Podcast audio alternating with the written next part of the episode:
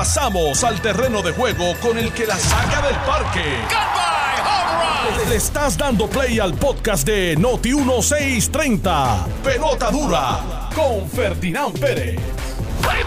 Sí, señor, muy buenos días a, a, todos, saludos cordiales, bienvenidos a Jugando Pelota Dura, 10 en punto de la mañana. Yo soy Ferdinand Pérez, aquí está como todos los días don Carlos Mercader. Y yo estoy con una mascarilla que apenas me oigo yo mismo. No sé si se, si se puede. Porque esto, esto, yo estoy como. Esta mascarilla está fuera de liga, no puedo ni respirar. Así que si me quedo, si me aficio a mitad de programa, ya sabes lo que es, que, que esta mascarilla, esto está violento. ¿tú sabes? ¿Dónde compraste eso? ¿Ah? Esto es. Una mascarilla esa, la N95. Eh, no, pero eso es como N105. Eso es como tiene, como tiene adentro como un pad sí, ahí que. Sí, sí, es como un saco, una cosa, una cosa terrible. Bueno, pero aquí estoy aficiado, pero listo para eh, debatir con ustedes los temas más importantes del país. Hoy el día está súper interesante. Tengo las portadas de todos los periódicos. Adivina quién sale en todas las portadas. Déjame enseñarlo aquí para que la gente lo vea. ¿eh? Para que la gente lo vea en el Facebook. Ahora, ¿quién, sale aquí en esta esquina? Eso es. Ese es Tony de, No, ese es eh, José Guillermo José Guillermo Rodríguez. Rodríguez. ¿Quién sale en esta otra? El periódico El Nuevo Día. Vamos a ver en portada. José, José Guillermo, Guillermo Rodríguez. Rodríguez. ¿Quién sale en portada del periódico El Vocero hoy? José Guillermo Rodríguez. Desde un principio lo habíamos dicho, una mala estrategia de comunicación desarrollada por el alcalde, eh, lo dijimos aquí, eso se iba a complicar, eh, no era de satisfacción para nadie las contestaciones que estaban dando. Y hoy lo que mm, se manejó mal desde un principio se convirtió en lo que nosotros habíamos eh, pronosticado, que esto iba a seguir creciendo, iba a seguir creciendo ante la falta de contestaciones y hoy está en todos los periódicos de Puerto Rico y anoche, tarde en la noche, a eso de las 10 de la noche, yo me puse a ver las noticias y todos los noticieros arrancaron con José Guillermo Rodríguez y Mayagüez. ¿Qué demuestra esto? Es la noticia del momento. Una, que no hay muchas noticias graves. Y dos, que es la noticia del momento. Obviamente nadie se ha podido, ¿verdad? Este, eh, satisfacer con las, necesi- con las contestaciones que ha estado dando el alcalde sobre este tema. Vamos a hablar de eso extensamente. Vamos a hablar del nuevo junte, el nuevo junte puertorriqueñista, que está súper interesante. Ya mismo decimos los nombres de ese junte, a ver si usted se junta también con ellos. Este, oye, y hay un aumento eh, que se está cuestionando y probablemente la Junta de Supervisión Fiscal lo vuela en canto, que es el de 35% en la tarifa de acarreo de, materiales, equipos y productos, que supondría un aumento de mil millones de dólares para la economía en Puerto Rico y la Junta dice que para allá no va. Eh, se siguen lo- los planes en Vieques y Culebra. Ayer se presentó otro plan para Vieques y Culebra, señores, y van a seguir. Por ahí van los planes de Vieques y Culebra. Y eh, mira esta noticia que interesante que quería compartir con los, con los amigos. Se vacían las casas de empeño. A ver si eso tiene algún significado en Puerto Rico. Fíjese lo que dice la noticia, breve lo, lo lo destaco. Ya la gente no va a la casa de, de empeño y cuando van, no van a empeñar nada, ni a coger prestado, van a comprar Lo que queda. lo que queda en la casa de empeño, prendas, televisores, etcétera. Van con billetes en el bolsillo. Antes iban a buscar billetes, ahora van con billetes en el bolsillo. Y entonces, eh, dos noticias positivas. Dos noticias bien positivas.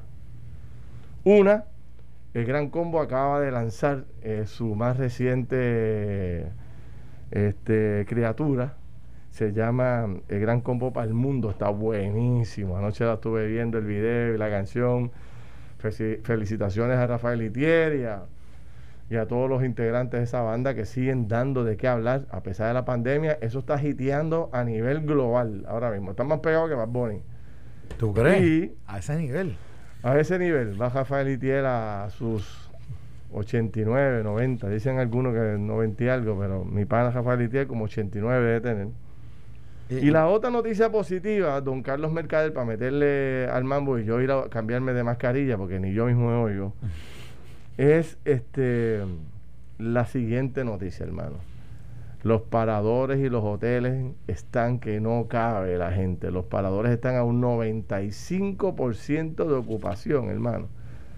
Lo que quedan son eh, las hamacas y los bohíos sin vender. Todo lo demás está vendido en los, el cuarto mantenimiento. En los paradores. Están poniendo ahí un catre que también te lo alquilan. Y los hoteles van por el 75% y subiendo. Se espera que en el día de mañana ya eso esté casi, casi, casi 85, 90%. Y esto es bueno porque obviamente todos estos hoteles han tenido y paradores han tenido que volver a convocar a su empleomanía y hay miles de personas en estos momentos trabajando en los hoteles, los paradores, los restaurantes alrededor de estos hoteles y paradores los lugares de entretenimiento de estos parados, de, estos, de estas localidades, todo lleno, señores, todo lleno. Y decía esta mañana el presidente de la Asociación de Paradores y Hoteles, eh, de Paradores de Puerto Rico, que están en lista de espera. o sea, eh, si tú llamas a un parador ahora mismo, pues te, te, anotas en una lista a ver si hay cancelaciones porque están empaquetados. Y eso es, eso es buenísimo para Puerto Rico me alegra que poco a poco vamos volviendo a la normalidad y que va cogiendo forma la cosa. Así que, ¿qué te parece a ti? ¿Qué me parece? Bueno, primero que el Gran Combo siempre muy creativo. voy a empezar por la parte musical para, que, para después entrar en, lo, en el nitty gritty de, la noticia. ¿Viste cómo se llama esa canción que está en promoción, que tiraron el video? ¿Cómo se llama? En cuarentena. Sí, en cuarentena. yo siempre, yo siempre, siempre, no, siempre creativo, siempre eh, ¿verdad? Como que muy a tono con lo, con lo que siempre va pasando en los tiempos. Eh, lo único que la, la chaquetita que con la que salen todos ellos en la página 13 del periódico primera, del Primera Hora, yo esa yo te la regalo, en esa yo paso. En esa yo paso porque está... No, pero eso no es la del video, la del video es una... Color, ahora se pusieron un traje color eh, rojo intenso. No, pero yo sé que a ti te gustan las camisitas así, eso, pero yo no, en esa no me, no me, no me, no me tripea tanto. No, me encanta tanto. Mira, eh, chicos, lo de Guido. Oye, ayer tú tuviste. Bueno, primero que nada, buenos días a todos los escucha buenos días a todos los que siempre nos acompañan aquí en Pelota Dura, programa más duro de la radio por Noti1 de 10 a 12. saludos eh, a Edita Rosado, que está sentida, pero está con nosotros como quiera. Saludos a Edita por estar en sintonía. Eso eso vale, aunque a veces que uno no le gusta lo que escucha, pero que estés ahí, eso vale. Mira. Eh, Desde Mayagüez, Puerto Rico, Aidita presente, ya, ya se registró. ¿Desde dónde? ¿Dónde? Desde Mayagüez. Mayagüez. Tú sabes que mi familia, yo, te he dicho, ¿verdad? Que mi familia es oriunda de Mayagüez. Sí. sí. Mira. Eh, esos son los que tú me dijiste que eran vecinos de Guillito. Eh, no, posiblemente. Ellos pueden, identificar si Guillito está allí. Si está allí o no. Sí, hay, hay, unos de ellos que sí, que tienen ahí. A tu hermano, llámate a tu hermano y pregúntale. No, no es mi hermano, es mi, es mi primo, pero, pero, pero chico, deja Guillito tranquilo. Si deja así, él dice que está ahí, está ahí, confiar, ¿no? Yo también confío de que está aquí. De que él dice, él dice que él está ahí. Sí. De hecho, anoche nosotros logramos. Eso que te iba a preguntar, que tú entrevistaste al nuevo, al nuevo alcalde, interino. Margarita Ponte, que es un, eh, nosotros en, de forma respetuosa, es como un sabueso, tú sabes, tú le dices a Margarita, Margarita, necesito hablar y conseguir al vicealcalde o al alcalde interino de Mayagüez. No le digas más nada. Ella empieza por ahí a buscar, a escarbar, a escarbar, a escarbar, a escarbar, y a las 5 de la tarde me dijo, lo tengo. Y yo, no, no puede ser, lo tengo. Y en exclusiva conversamos anoche, no ha conversado con ningún otro medio.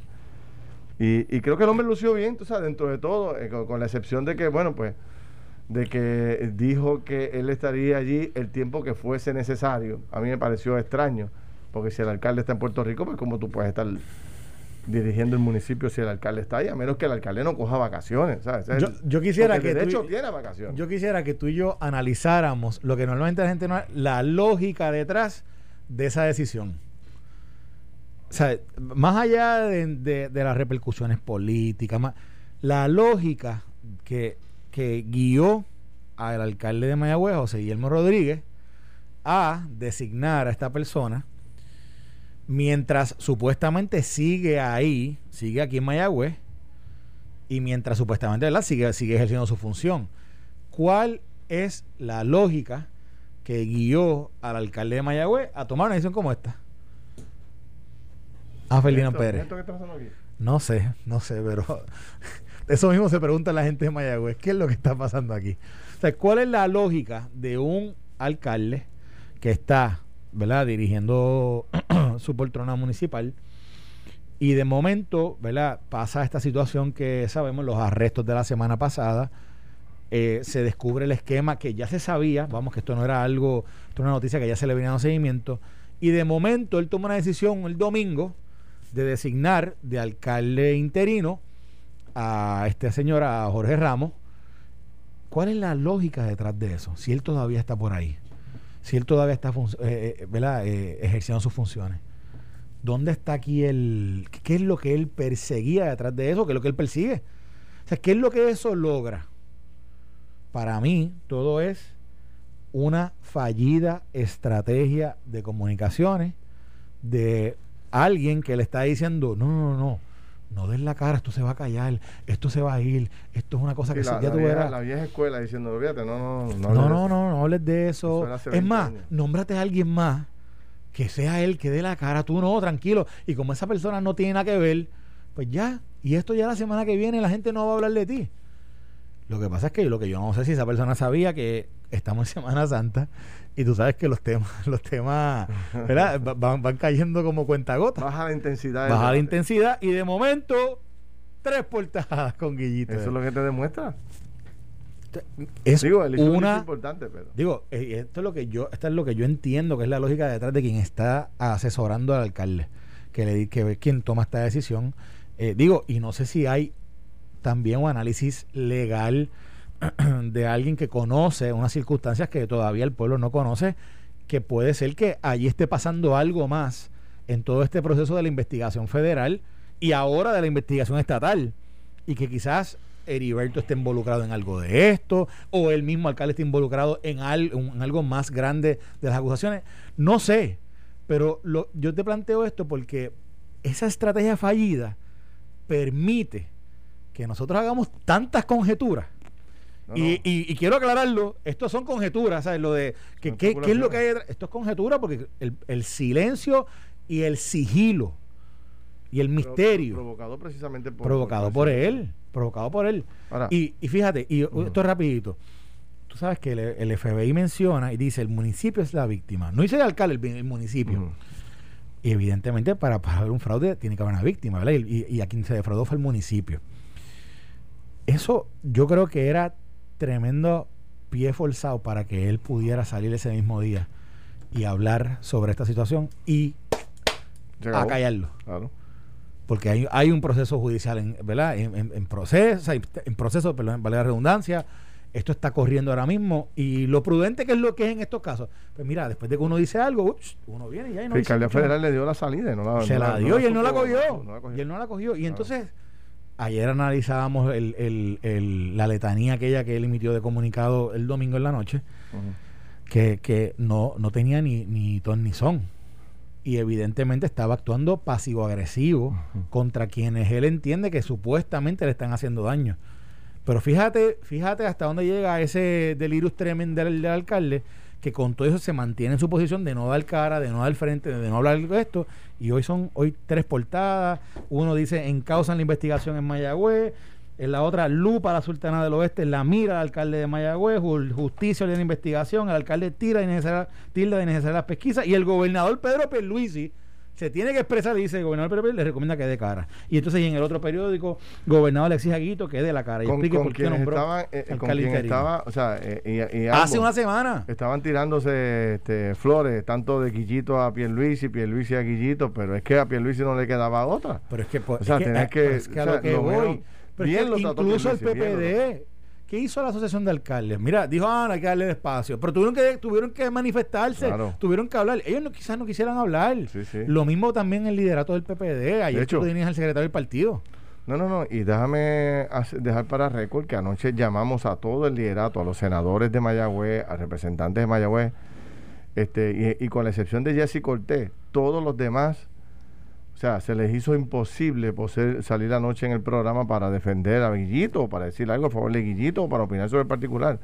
O sea, se ha quedado sin aliado Guillito, precisamente porque ha sido su estilo durante décadas, ¿no? no tampoco generar muchos aliados y mucha, y mucha amistad con el liderato político. Pero yo te quería destacar algo que esta anoche estaba pensando y esta madrugada también Tú sabes que en Puerto Rico, a mí me, antes de, hacer el análisis, a mí me sorprende tanto que el Departamento de Justicia no supiera nada de esto y que mm, entre al juego por una petición que le hace el liderato político del PNP, específicamente Quiquito Meléndez y Carmelo Río.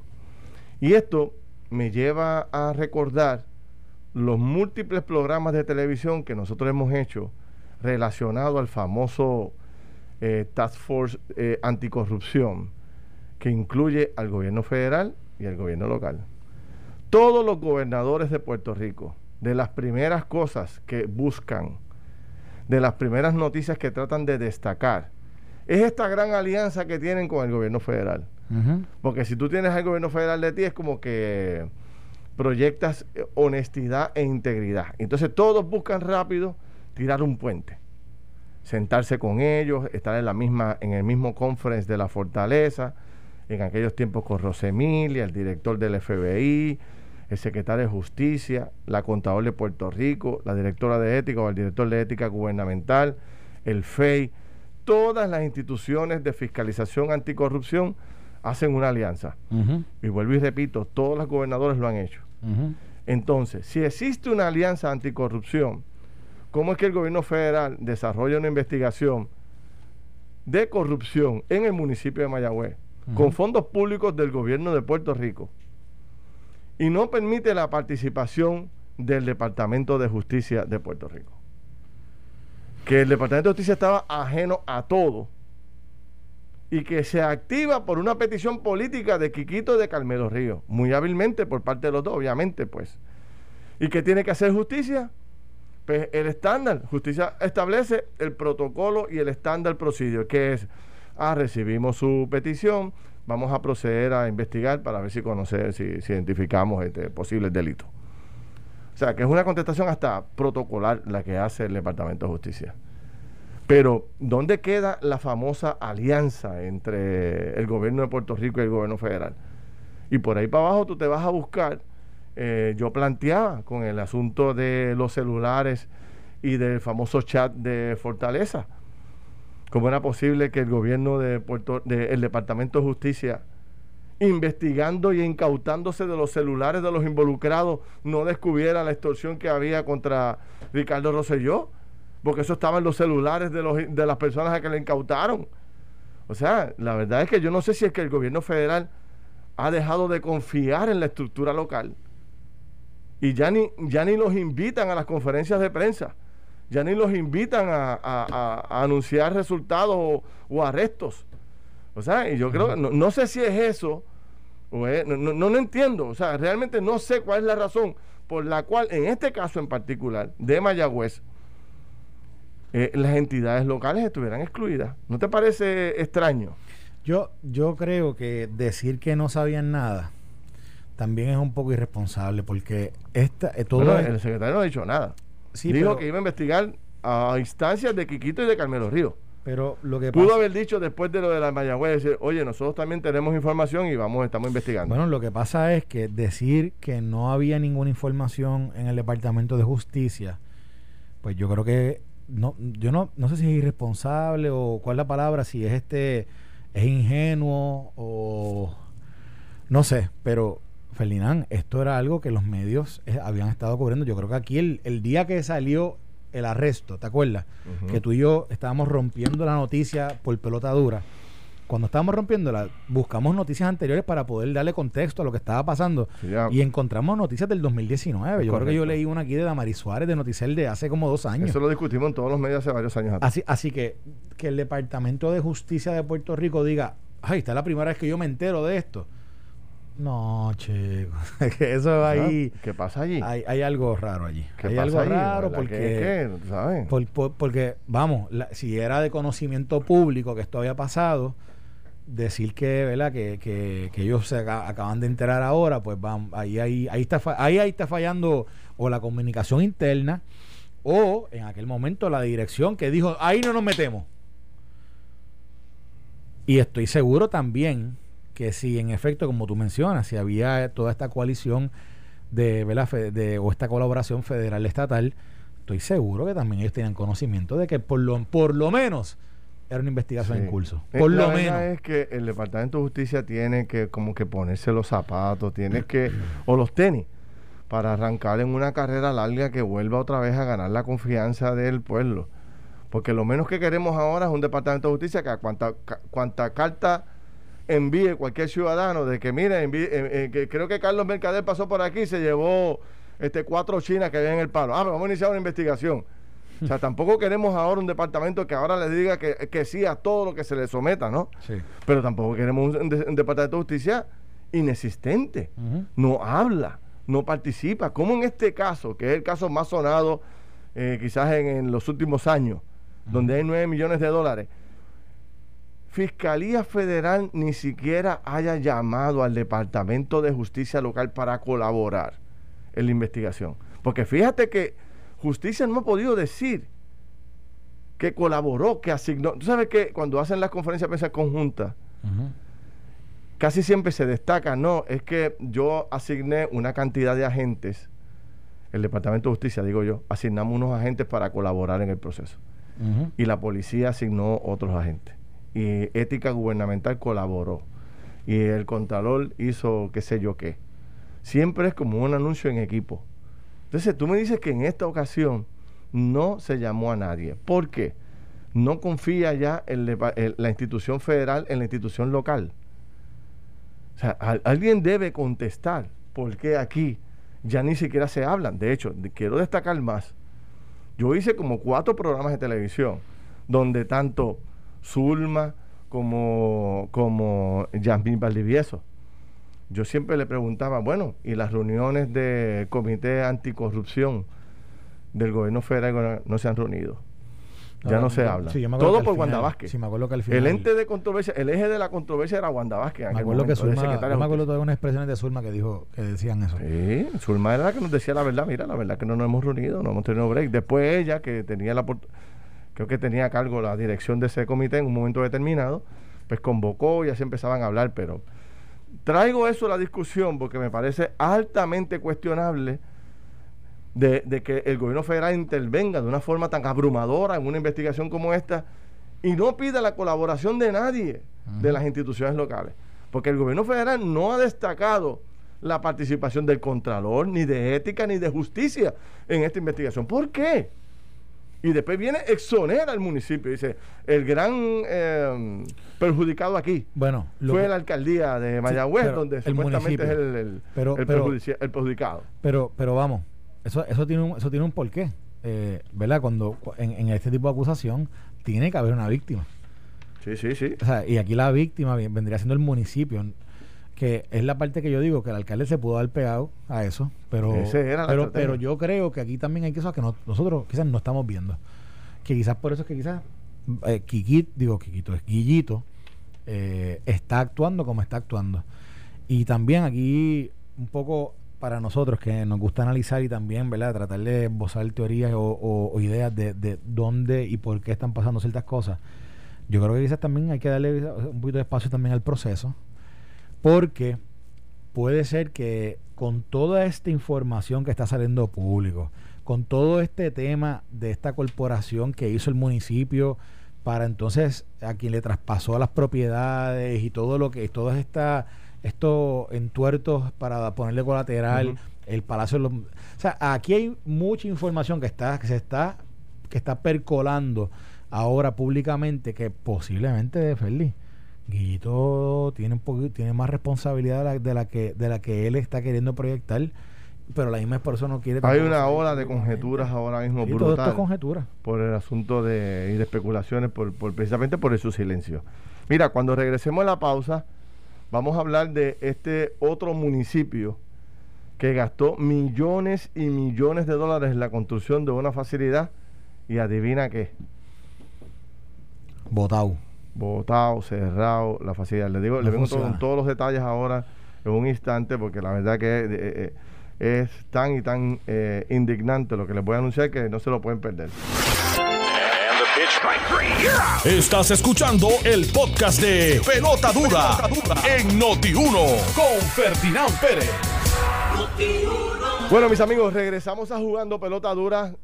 Carlos Mercader, yo soy Ferdinand Pérez. Hablemos ahora un poco de una noticia que presentamos anoche en exclusiva en Jugando Pelotadura Televisión que quiero compartir con ustedes. En nuestro programa estamos desarrollando una serie investigativa, Carlos, que estamos yendo a base de las recomendaciones y los pedidos que nos hace la gente a todos los municipios de Puerto Rico a ver los famosos elefantes blancos estos que se construyen en los municipios y que después no sirven para nada y no funcionan.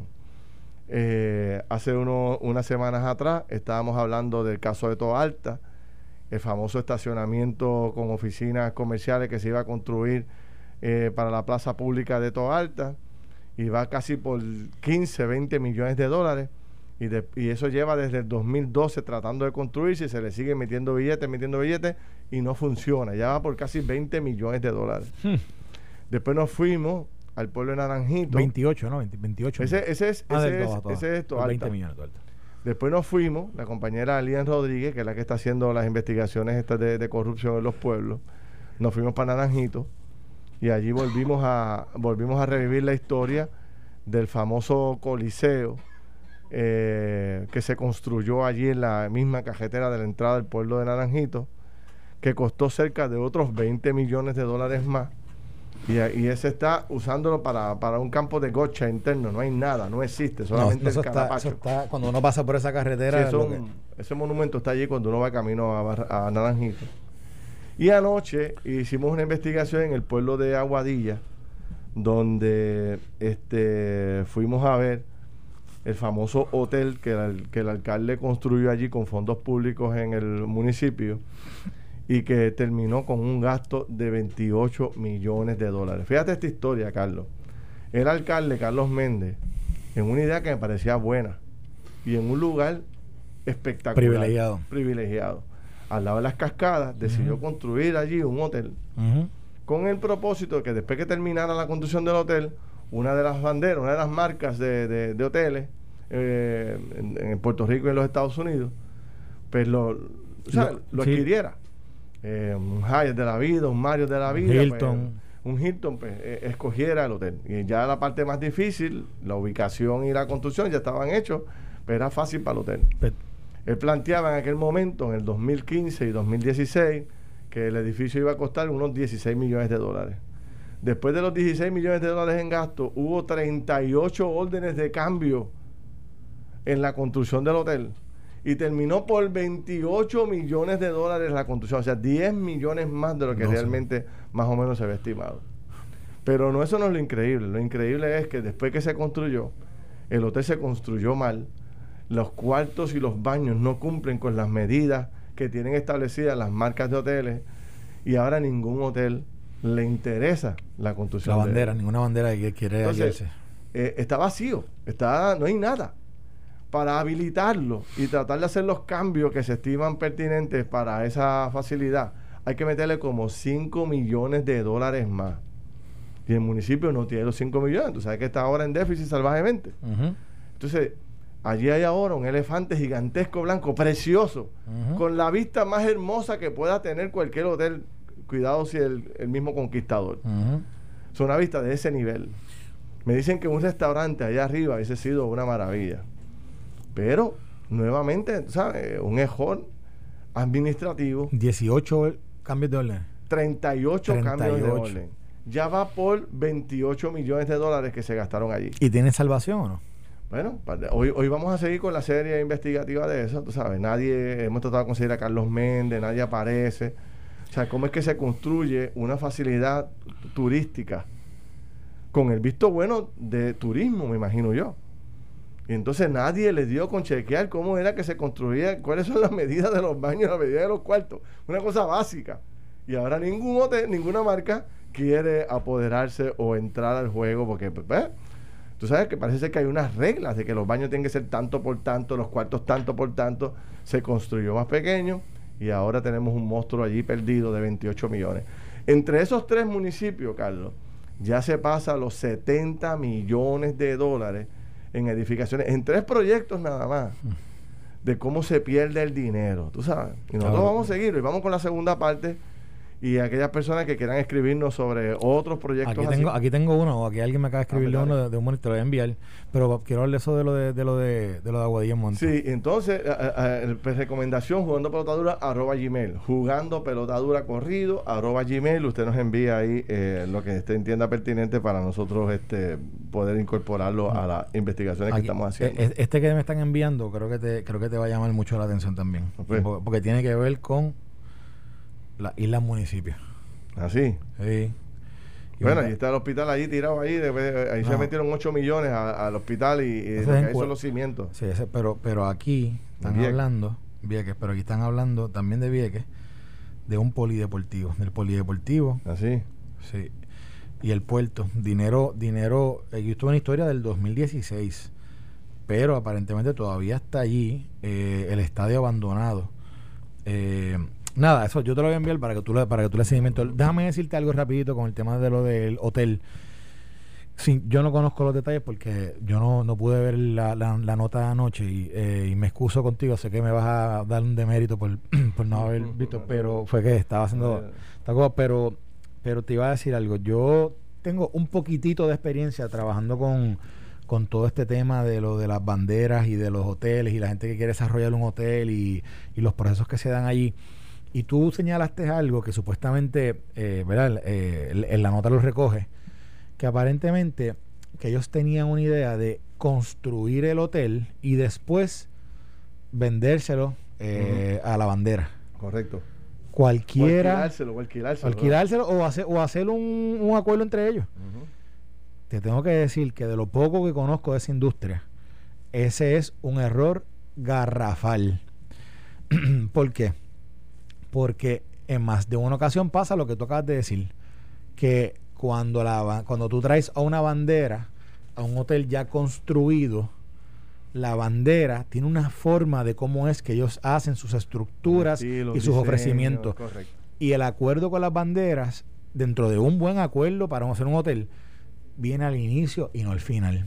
Porque mm, entonces, no, a mí esto te lo digo porque lo viví con, con de hecho, si te si tú ahora me, remonto rápidamente a la Florida, que tú puedes coger los, los, los son es que los, hoteles, que están todos iguales, son todos igualitos, el mismo color, el mismo diseño la misma ventanas, ¿sabes? Porque se construyen es con que, uniformidad. Es que, el Mario tiene una formación también igual en casi todos los hoteles. Las banderas, las banderas le ponen el nombre a, a, una estructura que se convierte en un hotel. Si, si ellos entienden que esa estructura, que ese hotel realmente cumple con lo que ellos siempre quieren proyectar, no solamente en Puerto Rico. Acuérdate que esto, estos son industrias, digo, son compañías que están eh, dentro de la industria de, la hospitalidad están en todo el mundo. Y, a veces ellos, esta industria depende de la gente que se convierte en, miembros de en miembros de, su, de, su, de sus marcas. O sea, como, como, como, como club members, como si tú fueras un miembro de ese club. Y ellos quieren asegurarse que el ofrecimiento que te dan a ti en, en el, eh, qué sé yo, el Timbuktu, si tienen un hotel en Timbuktu, y el que te dan aquí en Puerto Rico no cambia la experiencia, no cambia el estilo. Y, y, ellos dependen de lo que es la lealtad del cliente. Por eso es que, digo, esto es parte de que cuando ellos van a ponerle su nombre a un hotel, por lo general, ellos lo que primero hacen es que negocian con el desarrollador del inicio. ¿Y qué pasa? Hay desarrolladores que te dicen, no, no, no, no, no, no, ya yo sé lo que tú quieres, pero ese deal no me gusta. Yo hago el hotel y cuando esté listo, yo vengo y te traigo. Y entonces pasa lo que, lo que tú acabas de mencionar en Aguadilla. Y esto no le ha pasado solamente a uno, esto le ha pasado a varios. Y por eso yo aprendí o, o, entendí en un, momento dado una negociación particular que si tú vas a trabajar en este en un proyecto lo primero que tú haces es que tú pones la bandera allí. Además, mira lo que eso hace para, por ejemplo, si tú vas a un banco tú estás buscando margen prestatario para poder desarrollar, etcétera. El tener la garantía de una bandera detrás tuyo, eso es un plus. Y sin embargo, en este caso particular, ¿verdad? yo no sé cómo fue que, ellos fueron reautorizando más dinero presupuestado ¿verdad? para ese proyecto, pero posiblemente lo que estaban haciendo era estaban reasignando fondos de, otras partidas para meterlo allí que eso crea un problema similar a lo que estábamos tú y yo discutiendo ayer con el tema de retiro en San Juan. Correcto. Que había unos dineros asignados para una, para una parte, de momento tú vienes y dices, ah, yo no, lo voy a, yo no voy a pagarle eso, yo, lo voy a, yo voy a coger ese dinero y lo pongo en otro lugar. Pero deja este lado flaco, lo deja, o sea, lo deja sufriendo. Y hoy día estamos hablando que Aguadilla tiene un problema presupuestario, ¿sí o no? Eh, pues posiblemente tiene que ver con eso y que posiblemente, de nuevo, y desconozco los detalles, así que no sé si había un banco que estaba financiando esta obra o no, pero estoy seguro que si esa bandera llegaba del Estado del principio, el proceso de financiamiento, el proceso de construcción ha sido muy distinto.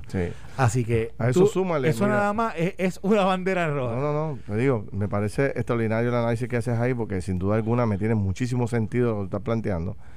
Entonces, en el reportaje, ya para finalizar este planteamiento que estoy haciendo, eh, un poco de, alarma a, que todos pongamos eh, los ojos en, en, las grandes promesas de campaña que se nos hacen, en los grandes proyectos que después no funcionan. Las cascadas están destruidas, desde María para acá no han podido arreglarla, todavía están esperando los chavos de FEMA. La famosa pista de patinaje de Aguadilla, también cerrada, no funciona. Entonces, pues tú tienes, tú sabes, e, e, es, increíble cómo eh, en un periodo corto de tiempo, proyectos grandes que se construyen para beneficio de la ciudadanía, ni siquiera arrancan operaciones o en muy poco tiempo ya no funcionan.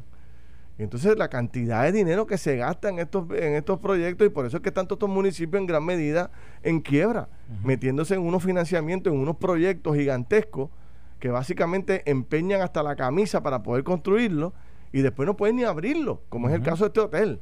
Y lo que llama la atención es todos los cambios de órdenes también. O sea, empieza en 16 millones y termina en 28. O sea, 10 millones más. Tú sabes, eh, eh, eh, oye, pero. Entonces aquí nadie dice nada, nadie es responsable de nada, no hay consecuencias. Te he hablado de tres proyectos que hay 70 millones de dólares y pregúntame si, si, si hay aquí alguna acusación contra alguien, algún señalamiento. Súmale eso a lo que hablábamos ayer de San Juan. 100 millones que no se pagaron al sistema de retiro para los empleados del municipio que sabe dónde, dónde, dónde rayos se metieron. O sea, se los fututearon por otro lado con un retiro que le hacen al cheque al empleado. Entonces tú sigues buscando municipio por municipio. Y me da mucha pena estar en esta historia porque yo vengo proponiendo por años la descentralización, darle más poder a los municipios. y, en gran medida porque creo que son más ágiles que el Estado. Pero oye, este, las cartas de presentación que están sacando a la luz pública, pues hechas por el, por el piso todo el esfuerzo que uno hace de tratar de ayudar al Estado, de tratar de ayudar a los municipios en ese esfuerzo, ¿no? Tú sabes, porque creo que son más podrían lograr que el dinero del, cada peso rinda más en lo que tiene que ver con, obra y infraestructura. O, que, se utilice con más eficacia y, con más rapidez. Pero tengo que decir lo siguiente. Esto, esto, no es un, esto no es un mal exclusivamente de verdad de Puerto Rico. Yo, cuando estábamos trabajando a nivel federal, eh, todos los temas de todos los temas que tienen que ver con con, ¿verdad? con lo que era el desembolso de los fondos, era la, la asignación, la, lo que le llaman el appropriation, que es, que es el proceso que, por el cual lleva el Congreso para identificar fondos y apropiarlos o, destinarlos con nombre y apellido a un, a un programa o a una entidad, a una jurisdicción. Ferdinand, el, el, siempre la gran eh, preocupación de los legisladores, y digo legisladores federales, incluso en las agencias federales, siempre era la salvaguarda de cómo los, las entidades, los que son subgrantees, que son municipios mayormente, cómo podían manejar estos fondos. Y, yo, y yo, a veces yo, yo, yo tengo muchos amigos alcaldes que con los que trabajé, populares y PNP allá en DC, yo, yo, es más, creo que de las mejores relaciones que hice eh, en, el, en el trabajo que hicimos allá en Prafa fue con alcaldes de ambos partidos que que con ellos íbamos a diferentes agencias, trabajábamos. ¿Te acuerdas que el otro día Petito estaba comentando? Correcto, porque, porque con los alcaldes era un trabajo, siempre cada uno tiene sus proyectos y había que ayudarlos mucho allá en DC y para mí era, un privilegio poder trabajar con ellos. Pero yo también con ellos fui a esta agencia con el mismo reclamo que todavía hoy es un reclamo público que hacen muchos de los alcaldes, que es que por qué no les dan el dinero directo, porque, porque esto no se hace de otra forma, porque los fondos CDBG no van, no van y la realidad del caso, y esto, y esto era algo que planteaba el gobierno federal, esto no es un, esto no yo siempre se lo he dicho incluso a alcaldes que son amigos que están totalmente opuestos a lo que yo voy a decir ahora. El gobierno federal fue quien estableció un momento dado que los procesos tenían que ser de la forma que ellos lo están estableciendo, precisamente por las dudas que habían con, el manejo municipal o de entidades de ciudades o de, o de municipios de los fondos federales y no era exclusivo de Puerto Rico. Yo me acuerdo como ahora que yo fui con cinco alcaldes ante en aquel momento ante quien escribió o redactó lo que le llaman el Federal Register. Tú sabes que con todos los fondos CDBG. Claro. Esto, esto que te voy a hablar es una burocracia burda, pero quiero que la gente entienda para que vean los procesos que pasan. Para que se haga un acuerdo entre un Estado y el gobierno federal de, de decir, yo te voy a dar este dinero, tiene que pasar un proceso de, digamos, que establece el reglamento de cómo se va a usar ese dinero.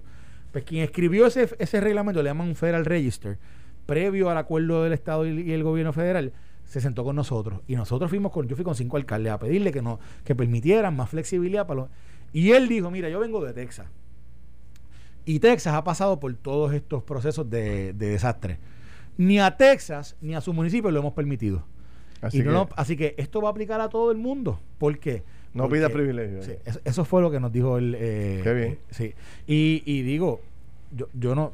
por eso también hago, hago la salvedad. Esto no es solamente en Puerto Rico. Esto se da, ¿verdad? En diferentes. Esto se da en todas las jurisdicciones. Pero lo que sí a mí me preocupa es que estas cosas todavía estén pasando. Porque yo creo que, yo creo que la experiencia que hemos tenido con el tiempo, yo creo que nos debe ser lección suficiente para decir, contra, ¿cómo, cómo es que voy a idear una obra que no tiene fuente de repago? ¿Cómo es que voy a idear una obra que no tiene fuente para poder mantenerse? ¿Cómo voy a idear una obra que realmente no hace falta? Ah, es que el eh. pueblo quiere una cancha. ¿Cómo? Sí. Pero si es que... El pueblo tiene un hotel, ¿sabes? Y tú, yo veo esta creatividad y, y, tú y yo hablábamos aquí de lo que era un plan maestro. Y tú lo hablabas con el tema de praza y el tema de la, el tema de, de, acueductos y el tema de, de las carreteras para que uno no, uno no troncara al otro. Pero es lo mismo, es el mismo principio. El, esto está realmente bien planificado para que ese tipo de obra se pueda mantener, se pueda, se pueda. Pero este planteo turismo, vio esto, lo endosó, no lo endosó, estábamos hablando de un hotel, ¿sabes? Son tantas las, las dependencias que debieron haber participado para que no se cometiera el error, el error que se cometió. Jugando pelota dura, arroba gmail.com, ahí usted puede enviarnos toda la información, es confidencial, nosotros trabajamos allá con un grupo de profesionales, la examinamos y determinamos, ¿verdad?, si mandamos las cámaras e iniciamos la investigación. Esto fue el podcast de Noti1630. Pelota dura con Ferdinand Pérez. Dale play a tu podcast favorito a través de Apple Podcasts, Spotify, Google Podcasts, Stitcher y notiuno.com.